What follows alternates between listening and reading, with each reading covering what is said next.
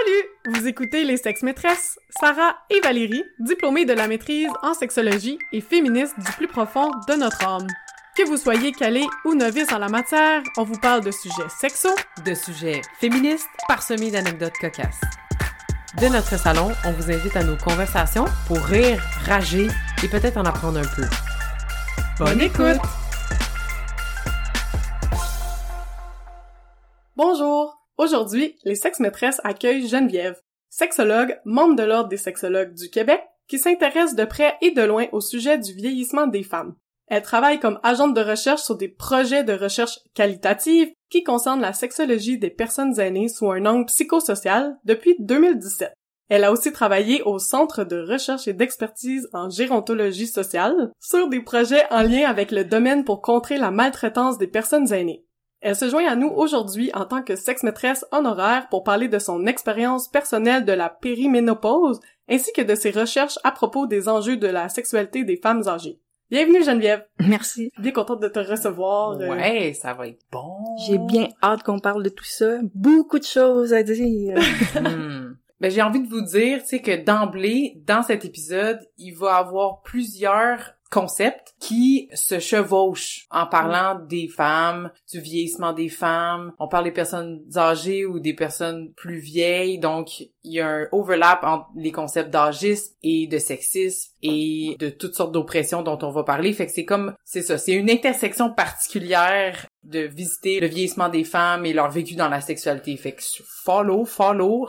Voyons ça comme une introduction, puis euh, faites des demandes spéciales après. exact. On pourrait commencer justement en disant que l'âgisme, comme t'as nommé Val, c'est une représentation des personnes âgées à partir de stéréotypes négatifs sur le vieillissement. Donc, la première définition de Butler, en 1974, mm. c'est un processus selon lequel une personne est stéréotypée et discriminée en raison de son âge. Un peu comme l'hétérosexisme, on mm-hmm. prend pour acquis que les gens sont hétéros, ben là, dans l'âgisme, on prend pour acquis que tout le monde est jeune. Euh, c'est de penser aussi, comme présentement dans nos sociétés, que si t'es pas jeune, tu ne sers plus à rien. Donc, ça a été mis de côté aussi au niveau valeur euh, reproductive, mm-hmm. au niveau valeur de capitaliste de rapporter de l'argent ces deux points-là sont hyper importants dans l'âgisme, c'est ce qui fait que les personnes aînées se sentent souvent euh, mises de côté. Ah ouais, ouais. Non, c'est important. Ce qui fait en sorte que ça les invisibilise beaucoup euh, dans notre société là. Ouais, c'est que le vieillissement ça commence à partir du moment qu'on naît. Exact. Ouais, c'est vrai hein, c'est donc drôle. Puis on a tendance à le démoniser à partir d'un mm-hmm. certain moment. Ouais. ouais mais tout le reste de la vie c'est pas grave non c'est mais tout le reste de la vie on vieillit euh, en fait c'est une, question je pense que socialement il faut penser de changer la vision justement du vieillissement parce que il y a pas de raison que ça devienne négatif à partir du moment que je peux plus faire d'enfants. C'est ça, c'est voir la sexualité des femmes comme encore une fois juste reproductive, faire des bébés. Oh oui, on est encore euh, quand même euh, très lié à ça malheureusement. C'est juste en disant ça, je pense qu'on peut commencer à sentir là où ce qu'on s'en va, où l'overlap va être. Hein? Un moment donné, tu tombes en périménopause, ménopause, tu n'as plus la capacité de te reproduire et donc là, rapidement, tu sers à rien.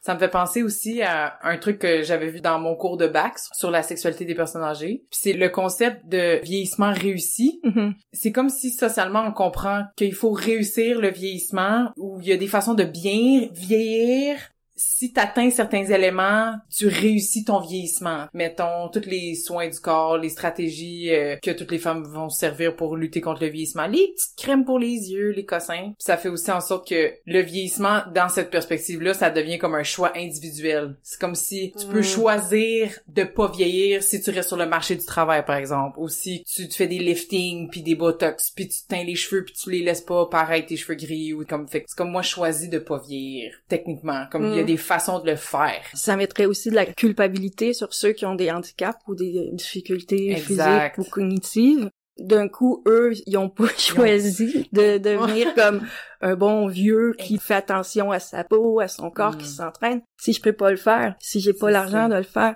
c'est plein de choses. Encore une fois, on tombe dans l'intersectionnalité big time, mais comme ça démonise encore ceux qui sont plus euh, vulnérables, en fait, là, dans le vieillissement. Exact. J'aimerais juste ajouter une mini phrase qui est, mais à quel point les femmes âgées lesbiennes sont encore plus invisibles parce que la fonction de reproduction, là, si on pense pense juste en termes biologiques, n'est pas possible. Fait que c'est comme elles servent doublement à rien dans la société, genre en, vieillissant. Donc. En fait, c'est vu aussi souvent dans les études que les femmes lesbiennes aînées, donc celles qui viennent mm-hmm. de générations précédentes à mm. nous, Plusieurs ont pas eu un gros copinage dans leur vie, ils ont été plutôt mm. discrètes sans être cachées, mais être discrètes euh, sur leur vie. C'est sûr qu'au niveau de l'invisibilité, oui, au niveau père des enfants, mais il y a aussi au niveau euh, euh, individuel, prendre sa place en fait, là, comme femme lesbienne, qui a pas tant été dans leur vie, fait que ça l'amplifie le truc. Là. On pourrait partir sur ce sujet-là ah ouais, pour longtemps. complet. ben c'est parce que là on parle de la sexualité, on parle de plus être capable de se reproduire. fait que c'est comme dans la culture nord-américaine, il y a comme la croyance que sexe égale procréation. Fait que ça veut dire que les personnes âgées, il y aurait pas de besoin sexuel ou il y aurait pas d'intérêt vers la sexualité parce qu'ils peuvent plus se reproduire. Oups, t'as plus de désir. C'est ça, tu sais, c'est pas la réalité. si, euh, Puis ça, c'est un des gros stéréotypes âgistes qui existent beaucoup, qui est très prévalent. C'est plutôt à la négative, c'est comme de jamais penser que ces personnes-là, ils ont une sexualité. Exactement. Mais c'est qu'on veut pas s'imaginer, bon, nos parents, nos grands-parents avoir de la sexualité. Bon, il y, a ça qui, rentre en ligne de compte. Mais socialement, comme on disait tout à l'heure au niveau de l'âgisme, on est dans une société qui valorise la jeunesse et c'est mhm. la sexualité en vieillissant particulièrement est beaucoup axée sur euh, l'apparence. Mhm. Puis à partir de ce moment-là, les femmes sont plus dans les normes de beauté de jeunesse. Mhm. Ouais. Exact. Mais c'est le modèle à atteindre quand même. Personnellement, ça peut être difficile au niveau de son désir parce que pas bien dans son corps, pas bien euh, dans l'impression de l'image qu'on fait dans les yeux de l'autre et tout ça. C'est ce qui nourrit un, un peu beaucoup en fait. L'idée que les femmes en vieillissant sont asexuées. Mais le mythe de la sexualité, de façon générale, pour les personnes aînées, là, est tout à fait euh, en valeur. Mais pour les femmes, il y a comme une coche au-dessus à cause justement de ces normes-là de beauté puis d'atteinte de jeunesse. Ouais. Les carcans du suivre jusqu'à notre bel âge. exact. Mais on aime bien voir euh, vieillissement avec sagesse sagesse égale pas de hmm. sexe. ouais, c'est ça. T'es au-delà de ça. Ils ont choisi d'être moines, là, tu sais. Ouais, c'est Parce qu'elles sont vieilles. Mais c'est comme c'est vraiment, on est au-dessus de ça. Encore une fois, il y a comme une démonisation, mais c'est de la sexualité, point, à ce moment-là. C'est comme si il y a des présupposés toute la vie sur la sexualité des personnes. Tu sais, comme une petite fille qui joue sur le jet de la piscine ou un mm. petit gars de 5 ans qui vient découvrir que son pénis, ça fait des choses, c'est le fun. Les ados qui passent trop de temps dans la douche, comme il y a toujours des trucs implicites sur la sexualité des personnes, peu importe leur âge, mais c'est une sexualité, elle existe, elle est là, genre. Mm. Puis là, c'est comme si tout d'un coup, à 50 ans, ouais. là c'est comme non, comme si c'est une switch qui se switch off. Pour les hommes, c'est un peu plus, vieux, quand même, là. Silver Fox. Eux autres qui ont l'avantage, encore une fois, des stéréotypes qui leur donnent des choses, oui. dans le fond.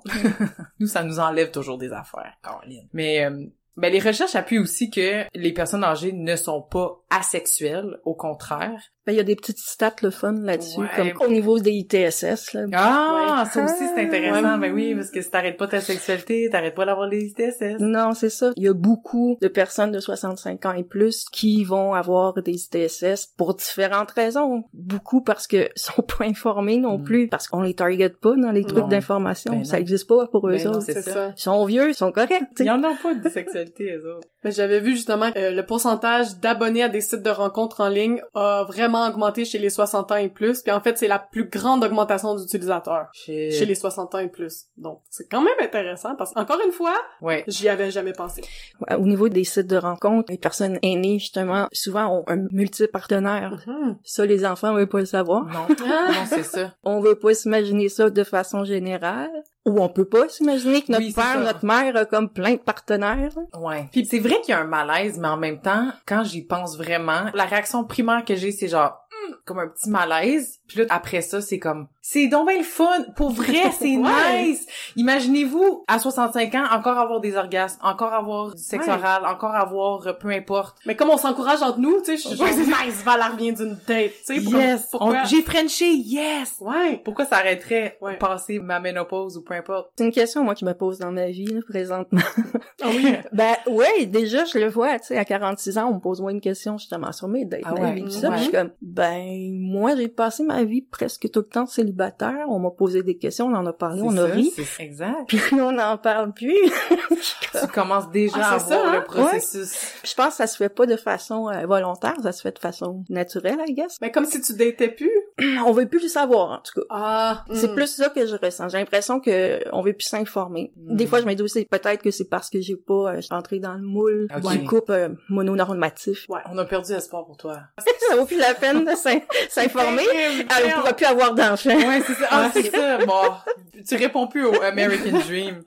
On t'oublie. Mais pour vrai, je vois quand même une différence. Puis ma peur, justement, au niveau des modèles de vieillissement, là, Ouais. personnellement, je m'observe des fois, je veux pas avoir l'air de la vieille foule. Ouais. La madame qui s'habille trop jeune, qui s'habille trop sexy, Ah, qui ouais. en fait trop, qui prend trop d'espace, qui prend trop de place. Tu y penses, là. Déjà. c'est- C'est comme dans ton, dans ton Déjà, inconscient, là. ouais, je regarde tout le temps les madames plus vieilles, puis- puis je regarde celles qui sont excentriques, mettons, Ouais, ouais, ouais, Ouais. ouais. Qu'on dit excentrique, là, ouais. Ouais, Ben, qui, sont plus euh, flamboyantes, mettons. Ouais.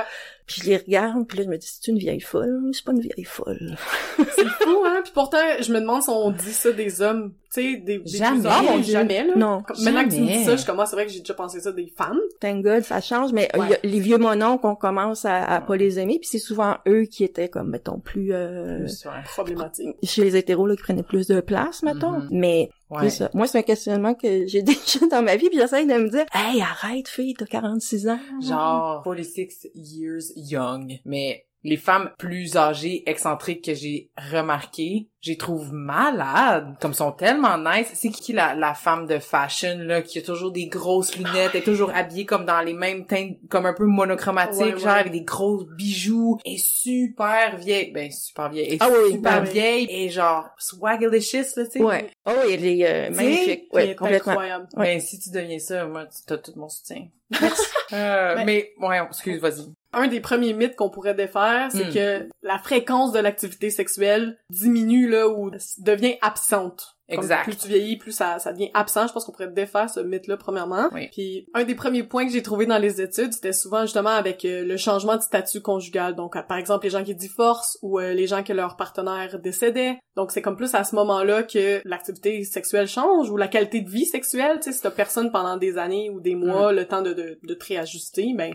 Mais ça disait que justement, les personnes qui sont en couple, la sexualité peut s'améliorer, là, en vieillissant. Oui, parce que t'as plus besoin de te soucier de la contraception, peut-être des empty nesters, les enfants sont partis de la maison. Tu sais, si t'as encore ton autonomie puis ta santé, y a pas vraiment de raison pour laquelle ta sexualité diminuerait. Moi, j'ai trouvé une stat américaine. 40% des Américains personnes âgées avaient encore des relations sexuelles. Il y avait une étude de, quelques années de Duprat et, et Al qui disait que justement il fallait peut-être repenser c'est quoi en fait la définition d'une relation sexuelle. Ouais. Hmm. Est-ce que c'est nécessairement pénétratif ou non, tu sais? Puis à partir de ce moment-là, les chiffres peuvent complètement changer aussi là. 40% des personnes américaines avaient encore une sexualité, avaient encore du sexe. Mais bon, pour des couples de personnes âgées, 61% disaient que la sexualité était encore comme un aspect important de leur qualité de vie. Puis 73% des personnes âgées entre 65 et 80 ans étaient encore satisfaits de leur vie sexuelle.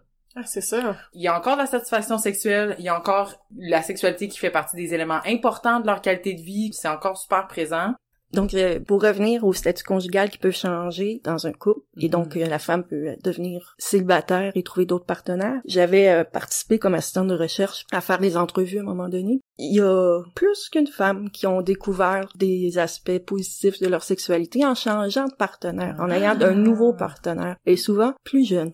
Oh! Oh my god, moi j'appuie ça. C'est bon ça. Tout le monde chose après Yes! moi parce que j'aime les petits jeunes. Cougar life! Ryan. Ok, ok. Mais c'est pas surprenant.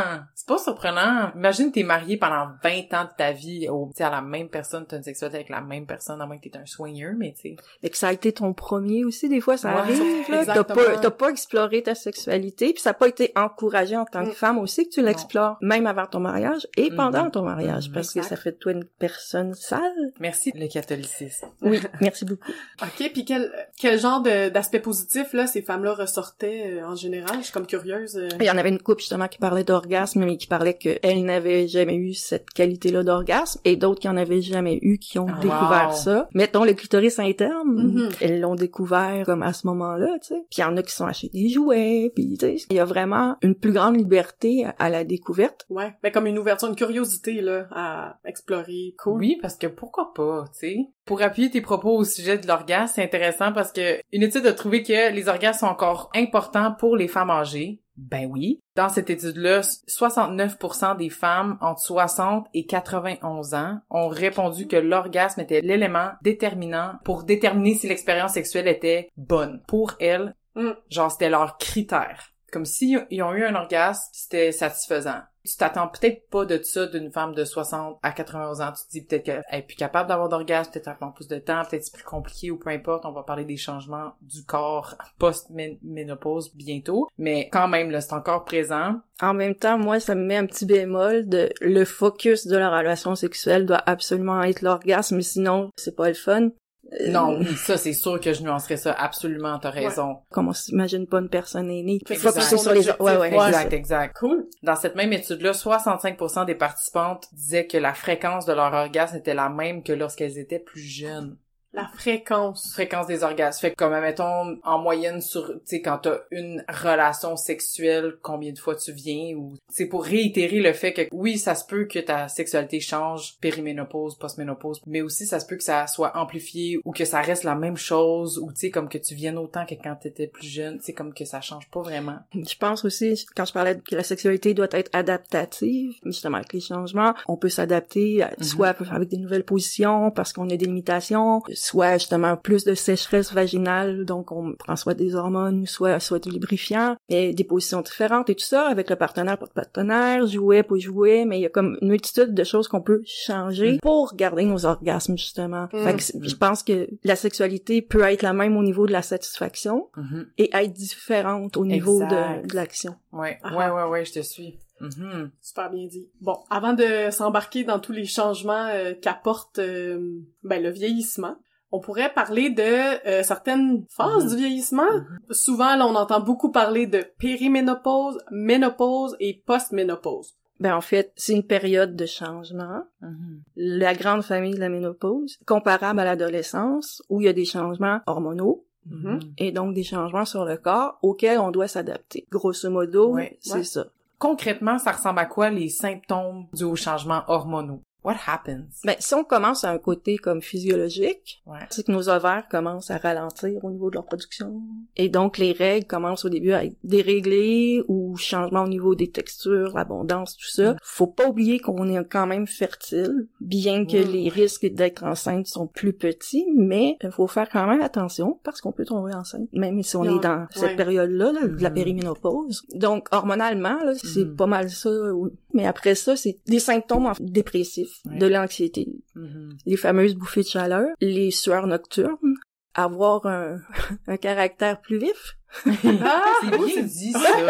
Hein? J'essaie d'être positif dans, dans ma Oui, parce que dans la médicalisation, c'est trouble de l'humeur, irritabilité. oh mon dieu, ah, c'est ça. Ah, On préfère tes termes finalement. Là, j'ai une question comme ça, mais là, les effets que tu viens de nommer, est-ce que là, tu nous parles de la ménopause ou de la périménopause? C'est la périménopause. Je vais définir la ménopause pour qu'on s'entende bien, en fait. La ménopause, c'est l'arrêt des règles complet, mais il faut qu'il aille passer 12 mois. Donc, il y a mm. un an sans règles. Là, on va pouvoir dire que t'es en ménopause à partir du douzième mois que t'as pas eu tes règles. Oui. Puis, on peut confirmer ou infirmer par des prises de sang. Il y a moyen de voir si on est euh, dans cette période-là ou pas. Donc les symptômes qu'on parle sont, ils peuvent n'en rester durant la ménopause, mais majoritairement ces effets-là, on les ressent durant la périménopause. Donc avant. Avant c'est nouveau un peu qu'on parle de la périménopause, mais je pense que c'est la période que les gens se plaignent le plus. Hein. Ben c'est peut-être cette période-là aussi qui a peut-être plus d'impact sur l'entourage et sur la personne, parce que si t'es irritable, t'as des bouffées de chaleur, pis t'arrives pas à dormir, parce qu'il y a aussi insomnie au niveau cognitif, il y a aussi manque de concentration, migraine, troubles de mémoire qu'on peut même remarquer. Oui, puis au niveau sexuel, il y a comme sécheresse vaginale, il y a mm-hmm. aussi euh, diminution de, des parois.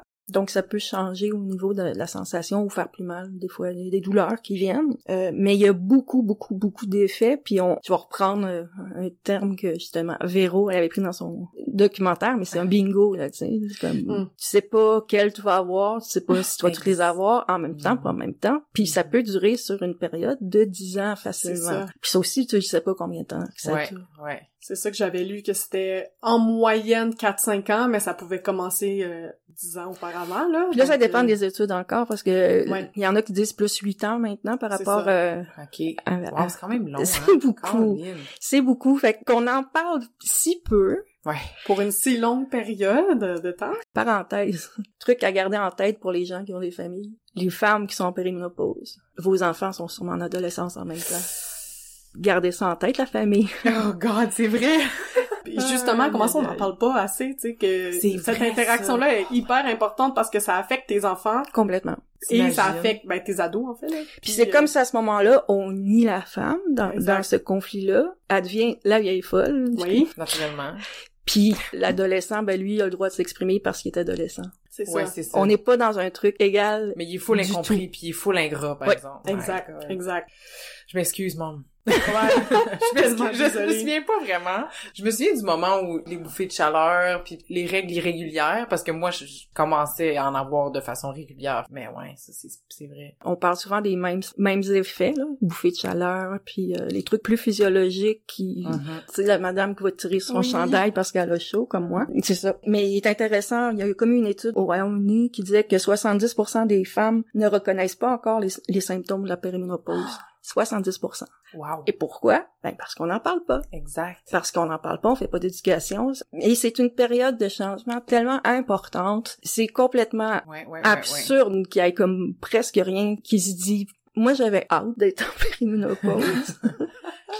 Dis-moi plus, s'il vous plaît. J'ai jamais voulu d'enfant, fait que pour moi, c'est comme aller vers euh, vers le vrai moi. Oui, oui, oui, ok, je te suis. Donc, quand j'ai commencé, j'ai dit à tout le monde, là, comme, ouh, je suis enfin dedans probablement pour ça mes amis m'en parlent quand même pas mal, mais ah. je vois que c'est ça, ils ont ça difficile. Non, non, non, non. Moi, pour l'instant, ça, je, considère, je me considère chanceuse comparé ah à, des gens de mon entourage qui ont vraiment des symptômes de type dépressif, puis ont jamais été dépressifs, puis ils sont pas ah. dépressifs. Ouais, ouais. Les hormones, ça gère tout, hein? On sous-estime tellement ça, là. Puis encore une fois, vu que c'est sur une longue période de temps, pourquoi on s'en occupe pas? Ouais, ouais. Il commence, là, à avoir un mouvement par rapport à ça. Mais personne s'en attend parce que justement, t'as tellement le discours de la jeunesse qui nous est martelé comme la jeunesse, la jeunesse, t'es encore jeune, t'es encore jeune, t'es encore jeune. Fait que tu sais, comme longtemps t'as ce discours-là, tu t'attends pas à 40 ans à commencer à être en périménopause parce qu'à 50 ans tu vas être ménopausé, là. Mm. Pour 10 ans. 10 ans!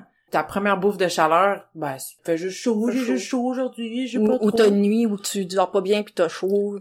Ou tu commences à être full irritable tout le temps. Ou Mais là, tu mets ça sur la fatigue, sur le stress, sur le travail. Ben, je peux comprendre cette étude-là qui dit que 70% des femmes le manqueraient, euh, le remarqueraient pas. je pense que de plus en plus, ça commence à se parler, puis peut-être parce qu'on a des, des maîtrises en sexologie, les gens nous, nous parlent plus de leur sexualité, mais moi, j'ai justement des personnes dans mon entourage qui étaient comme Oh mon dieu, je savais pas qu'il y avait tous ces changements sexuels-là avec la périménopause et je continue à la ménopause. Faut adapter notre sexualité, mais on en a jamais parlé. Fait comment je suis supposée euh, devenir une nouvelle personne, un nouvel être sexuel, vouloir faire des découvertes quand je ne sais pas pourquoi il y a ces changements-là? Et même où je vais pour avoir des informations. Ah Pour vrai. C'est pas ton médecin de famille, ou en tout cas, je généralise, mais je pense pas qu'il y a tant de médecins de famille qui vont venir, euh, ok, t'as à peu près 45 ans, faudrait peut-être commencer à discuter de nanana, mettons. Oui, puis qui va te donner comme euh, la liste des, choses à surveiller. Puis aussi après ça, qu'est-ce que tu fais avec, tu sais, moi euh, atrophie des lèvres, I have no idea, genre je suis sexologue là, puis je suis comme je sais pas à quoi ça pourrait ressembler sur moi, comment ça impacterait ma sexualité, qu'est-ce que je fais avec ça. Au niveau de l'impact sur la sexualité, j'ai l'impression que c'est plus encore une fois visuel parce que c'est plus les les lèvres bombées complètement, ouais. Mais genre ça, on n'en entend jamais parler. Non, non, non, non, non. C'est fou. Puis on n'en voit pas, puis non. on n'entend pas parler. Mais c'est sûr que ça peut affecter justement la femme à cause de ça dans ses relations euh, sexuelles. Ouais, son estime de soi.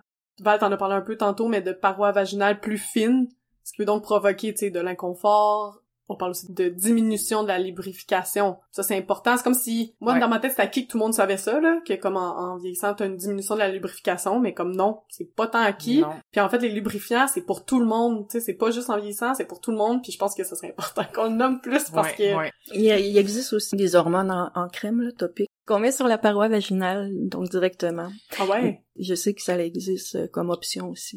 Exact. Des trucs qui seraient bons à savoir, ben, l'excitation peut être plus longue à venir. Ce qui fait aussi que la lubrification est plus lente, mais ça s'apprend. Tu sais, si tu le sais, ouais. ben t'es plus patiente envers toi-même aussi, tu sais. Même moi, à notre âge, des fois, t'es genre, c'est long, ça viens pas, je comprends pas. Ben, c'est normal. Tu sais, si c'est physiologiquement prouvé que ça peut être plus long, quand tu le sais, tu fais juste adapter. Puis tu parles à tes partenaires aussi. Oui. Exactement. Par contre, euh, Val, pour les orgasmes, on en a parlé un peu tantôt, moi Mhm. j'avais vu que euh, il pouvait avoir des retards de l'orgasme ou parfois des orgasmes plus courts, donc avec moins de Mhm. contractions pendant l'orgasme. Des fois, c'était comme moins satisfaisant quand tu compares à d'autres orgasmes que t'as eu, tu sais. Ouais. Ça veut pas dire que ça va arriver. Il y en a, Mhm. comme tu disais dans ton étude, les gens sont satisfaits de leurs orgasmes. La fréquence est la même pour 60%. Mais c'est quand même bon à savoir que ça se peut que les orgasmes soient plus courts. Honnêtement, ça arrive déjà, moi, puis je suis genre, fuck, ça c'était poche. Puis on Ouais. on est dommage méchantes envers nous, genre, comme... C'est bon qu'on le compare à nous aussi parce que ça montre que c'est pas parce que tu traverses des changements que t'es nécessairement outillé à les naviguer Ouais. comme il le faut. Même quand t'es pas en changement, t'es Ah pas, oui, t'es pas prête à naviguer des changements comme ça. Puis tu te mets de la pression aussi sur Ouais. bien des choses. Oui, c'est ça. oui. Puis je glisserais même tout ce qu'on nomme en ce moment vers l'image corporelle des femmes âgées parce que avec ces changements-là qui sont très corporels, qui sont très physiques, on n'oublie pas le fameux idéal du corps féminin qui plane sur toutes nos perceptions et qui impacte la façon qu'on se perçoit dans le miroir. Ben ça, ça peut apporter d'encore plus grand impact quand en plus intérieurement dans- tu te sens moins toi, tu sais. Ouais. plus irritable, tu dors moins, t'as une séchage vaginale, peut-être qu'avant tu lubrifiais de même, là c'est plus compliqué, ça prend plus de temps, peut-être tes orgasmes sont moins satisfaisants. T'es pas jojo là, tu sais. Puis en Ouais. plus tu te regardes, puis peut-être que les seins vont flétrir, il y a perte de tonus aussi au niveau physique quand il y a le changement hormonal, la périménopause, ménopause. Fait que l'image que tu as de toi change aussi. Mm. Puis ça aussi, ça prend un gros morceau d'acceptation Ouais. d'accepter ces changements-là. Puis si ça, ça n'a pas un impact sur ta sexualité, comme ça serait fou, tu sais, parce que c'est connecté directement. Fait que c'est ça, le, le fameux carcan de l'idéal du corps féminin, tu on pense à jeunesse, on pense à peau blanche, minceur, peut-être quelqu'un de voluptueux, des seins, des fesses, etc. Puis juste de savoir ça, juste de le reconnaître que c'est ça l'idéal, mettons, même juste ça, ça peut mener à plus de surveillance corporelle, auto-objectification de ton corps, de ton intimité même, peut-être que tu vas te surveiller plus dans ta sexualité, tu peux être plus conscient de ton corps, euh, peut-être ressentir même la honte, du dédain par rapport à, à certains changements que, que tu subis. Puis ça, ça peut avoir justement, comme on, on le nommait, tu sais, un impact sur l'excitation sexuelle, sur l'estime de soi sexuelle, puis genre... La gentilité, le fait de dire à son partenaire, Ah. faut que tu sois suffisamment à l'aise avec ta sexualité pour nommer des choses. Fait que Exact. si déjà t'as honte, toi, Mm. face à toi, de tes changements, mhm, mhm. comment tu le fais pour le dire à, à ton partenaire, tu sais? C'est- Ouais. C'est vraiment comme... Comme une montagne. Ouais, ouais, vraiment. Ouais, ouais, ouais.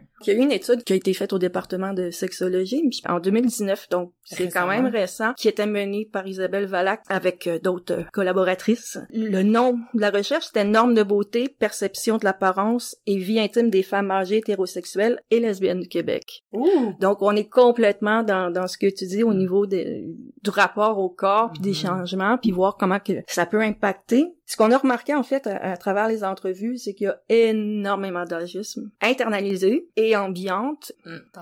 Et que ça vient vraiment affecter la perception de soi-même et la façon de le vivre en fait.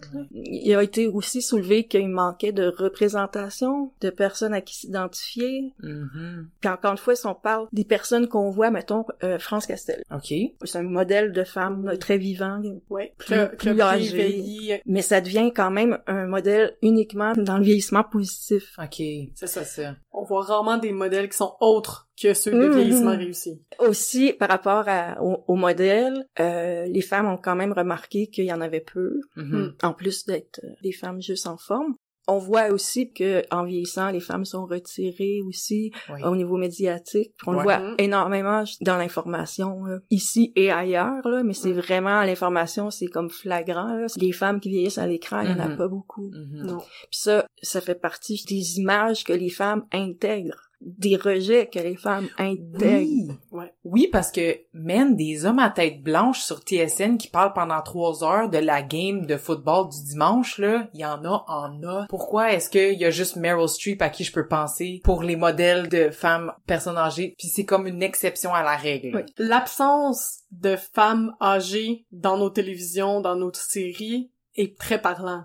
Comme le fait que c'est absent, c'est comme si on le voyait pas, mais oui, on voit qu'elles sont pas là, fait qu'on se dit, oh, pelay qu'il faut que je m'efface quand je vais avoir 50 ans, c'est fini, là. Exact. Ou le rôle, c'est pour une personne de 50 ans, mais la personne qui est castée, elle Ah. a 35. Ouais. Genre, quelle sorte de standard, en tout cas. Encore une fois, ben, ça, ces normes de beauté-là qui ont pas rapport, exact. viennent influencer notre façon de voir comme le vieillissement, puis de se voir pas être dans ce modèle-là, finalement, parce que c'est, comme tu dis, il y a très peu de personnes qui peuvent mm. atteindre ça, tu sais. Puis, tu sais, moi, je pense à Manon Massé, mm-hmm. à quel point elle fait rire d'elle, tu sais, pour son physique. Mm. Puis à chaque fois, je suis comme, mais, comme c'est une belle madame, là. Une belle madame âgée, mais, oh, qu'elle répond pas aux critères de beauté de notre société. Non. Les cheveux blancs, la moustache, bah en fait, tu parles aux boomers, hein? tu parles aux gens de 60 ans, et pourtant, elle fait partie de cette génération-là. Ils ne l'aperçoivent comme ça passe pas. C'est comme, c'est pas un vieillissement réussi. ça me fait penser à un moment donné, je sais pas quel film que j'écoutais avec ma mère. Ça mettait en scène un club de lecture de quatre femmes qui ont toujours eu ce club de lecture-là depuis forever. Puis là, ils sont des personnes âgées, puis ils ont encore le petit club de lecture. Toutes des célébrités, là, genre Jane Fonda, comme des grandes actrices personne âgée. Elle est comme quand même refaite, Jane Fonda. Là, ma mère, elle, est comme j'aimerais ça regarder, je ressemblais à elle, elle est tombée belle, comme elle est toute tweet, là, tu sais, puis comme ses seins sont refaits, c'est sûr, c'est sûr qu'elle a des fillers. Puis là, j'ai commencé à énumérer ces choses-là, cosmétiques, esthétiques, que sûrement elle a fait faire. Puis j'étais comme toi, tu veux ça? Elle est comme non, mais je suis comme ben standard impossible à atteindre là, monde parce que mm-hmm. parce que le focus est fait vraiment comme sur des modèles refaits, magnifiés, tu sais, c'est comme J-Lo pour les femmes ah oui. en ah début de périménopause. Elle, c'est sûr qu'elle est dans ma gang là, tu sais. Exact. c'est ça, on, a des modèles comme ça qui sont comme oui, c'est des très belles femmes, puis j'ai aucun problème avec ça, puis elles font partie, devraient faire partie des modèles, mais c'est qu'on n'a pas les autres femmes. Non, il est, là le problème. Manque de diversité euh, de modèles. Comme tu dis, ils ont toutes des ils ont des trainers privés. Comme J-Lo, c'est ça. J-Lo, a fait juste ça, de ça. Sa job, c'est de s'entraîner. Puis ben, faire attention à ce qu'elle mange. C'est ça, sa job. Exact. Puis pas vieillir. Pour les recommandations, moi, je commencerai avec les personnes qui vieillissent, qui vivent la périménopause, la ménopause. Je sais pas pourquoi ça m'est venu en tête, mais juste pas hésiter d'obtenir des conseils médicaux si ça file pas. C'est normal si, plutôt que ce que tu pensais, tu commences à avoir des changements, puis tu penses que c'est relié à des hormones, va prendre un rendez-vous avec ton médecin, fais checker tes niveaux euh, d'hormones, euh, puis c'est ça, penche-toi là-dessus parce que ça se peut que tu sois en périménopause. Oui, je suis très d'accord avec toi, c'est d'aller voir les professionnels quand tu as des signes de malaise. Exact. Puis si tu sais que c'est ça puis t'es pas bien avec tes symptômes, c'est d'avoir d'être bien accompagné par un professionnel, que ce soit ton médecin, sexologue, psychologue, parce que ça joue à tous les niveaux. Oui. Mm-hmm. Je pense assez important d'aller chercher euh, du soutien dans cette période-là. Ouais. Juste faire face à l'émotion en premier. Ça va susciter des émotions, c'est sûr. Vieillir, sentir que son corps ressemble plus à ce qu'il était, sentir que nos capacités changent, sentir que le regard des autres ou leur façon de nous traiter est pas la même, ça nous fait quelque chose. C'est de se mentir, de penser que ça nous fait rien. On vit des émotions par rapport à ça. Colère, incompréhension, tristesse, deuil. Injustice. Honte qu'on parlait aussi. Merci. Culpabilité, everything avant d'arriver au moment où tu acceptes tout ça, il faut identifier, reconnaître, nommer ces émotions-là. Juste commencer avec ça. C'est valide peu importe ce que c'est. Faut juste le reconnaître puis le nommer. Puis ensuite, on va voir qu'est-ce qu'on veut faire avec ça. Ou si on veut faire quelque chose avec ça. Ou prendre action. J'allais vraiment dans le même sens aussi de ce que tu vis est valide. Oui, oui. C'est la première des choses, je pense aussi et d'en parler. Exact. À tes copines aussi. Mm-hmm. Parce que les gens, je pense qu'ils gardent ça pour elles. Mm-hmm. Donc, à ce moment-là, euh, tout le monde est pogné avec son petit malheur ou, en tout cas. Tu penses peut-être qu'à 40 ans, t'es la seule euh, à commencer à vivre des trucs liés à la périménopause, mais finalement pas. Non, c'est ça. Ouais puis ça normalise tout ça, puis plus on en parle, ben plus les chercheurs vont s'intéresser à ça, plus les organismes vont s'intéresser à ça, les professionnels de la santé, donc juste honnêtement d'en parler avec vos amis qui ont le même âge que vous ou qui ont déjà passé par là, c'est vraiment un gros pas en avant parce que comme je disais tantôt, la personne qui voulait qu'on fasse cet épisode était comme comment ça, ça j'ai jamais su ça avant 57 ans. Mm. Mm-hmm. Comment ça? Mm-hmm. Donc voilà. Tu sais comme je le disais tout à l'heure, moi qui avais hâte à la ménopause puis qui le disait à mes amis, elles savent que je vis aussi la même chose parce que je leur en avais parlé. Si je n'avais pas parlé, mm pas sûr que je n'aurais entendu parler de, la part de mes copines. Il y a un truc intéressant aussi, si on veut savoir euh, à peu près vers quel âge qu'on va avoir notre ménopause. Normalement, si notre mère a une ménopause normale, parce qu'il y a une ménopause aussi chirurgicale qu'on n'a pas parlé tout à l'heure. c'est simple à expliquer. C'est quand on, se fait opérer puis qu'on n'a plus nos règles à cause de ça, on tombe. C'est assez logique. Là. Les cancers du utérus, cancer des ovaires, plus d'hormones, donc ouais. Parenthèse fermée pour ça. Oui, donc demander à sa mère vers quel âge, en général, 80%. Oh, quand même. 80% du temps. Le timing est le même. Ouais. Ok.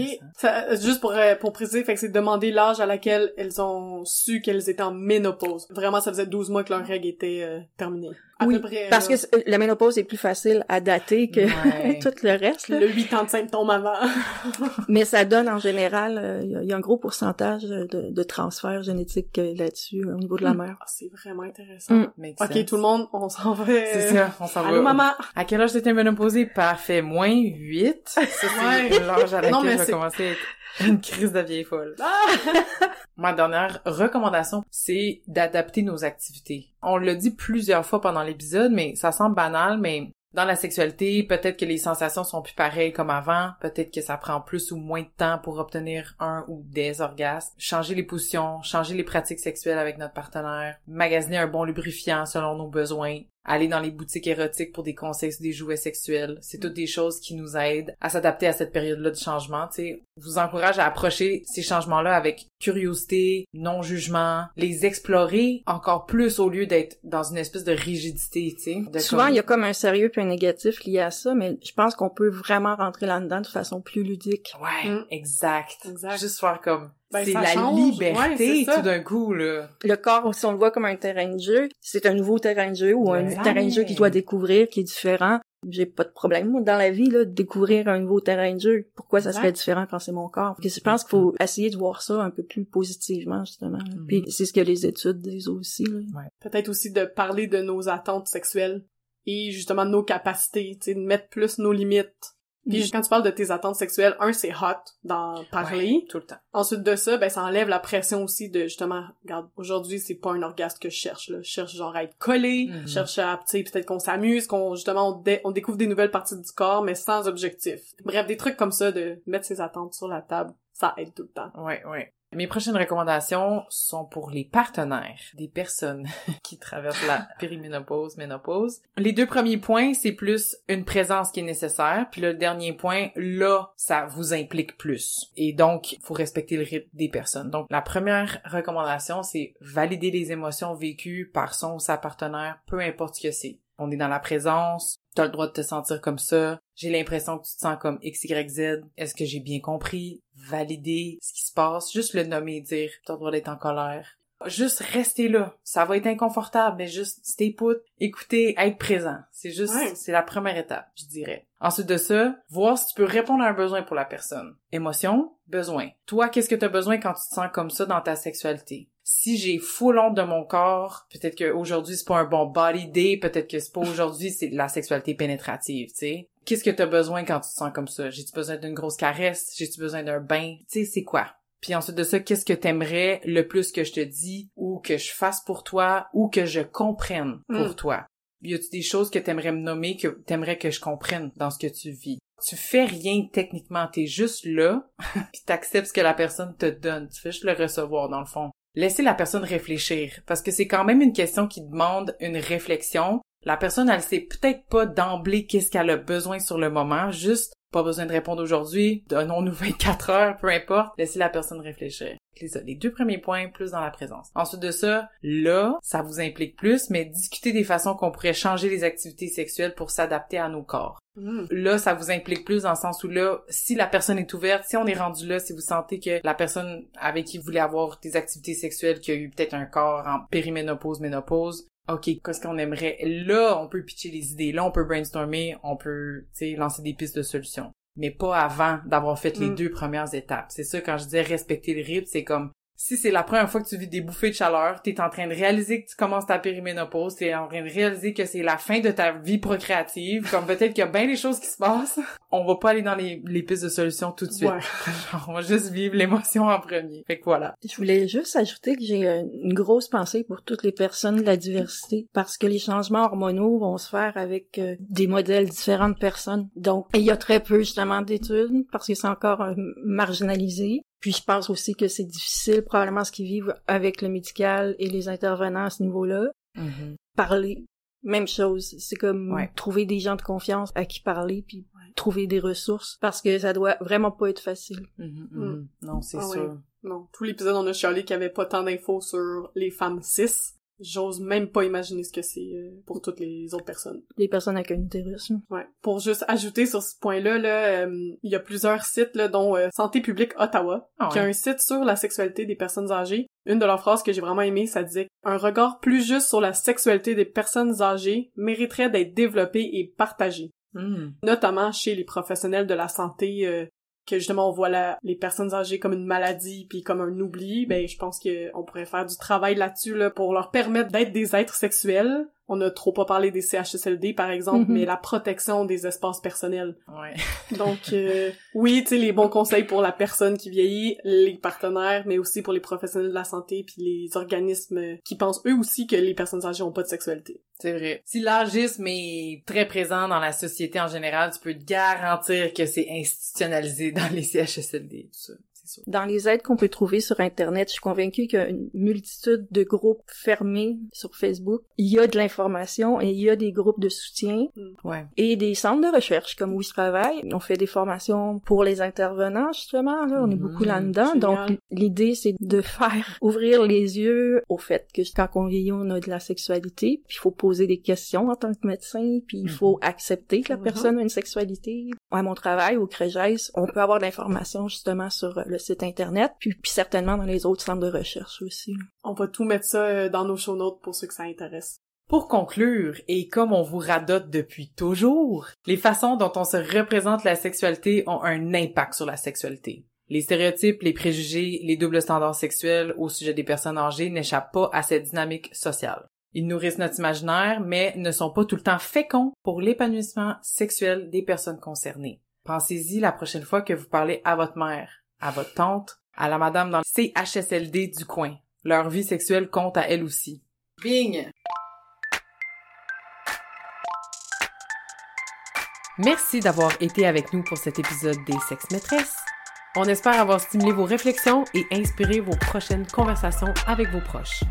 Suivez-nous, partagez nos épisodes sur vos réseaux sociaux et surtout, faites-nous plaisir et écrivez-nous vos questions, vos impressions et vos suggestions. Les Sex Maîtresses vous souhaitent une bonne semaine. Bisous, bye.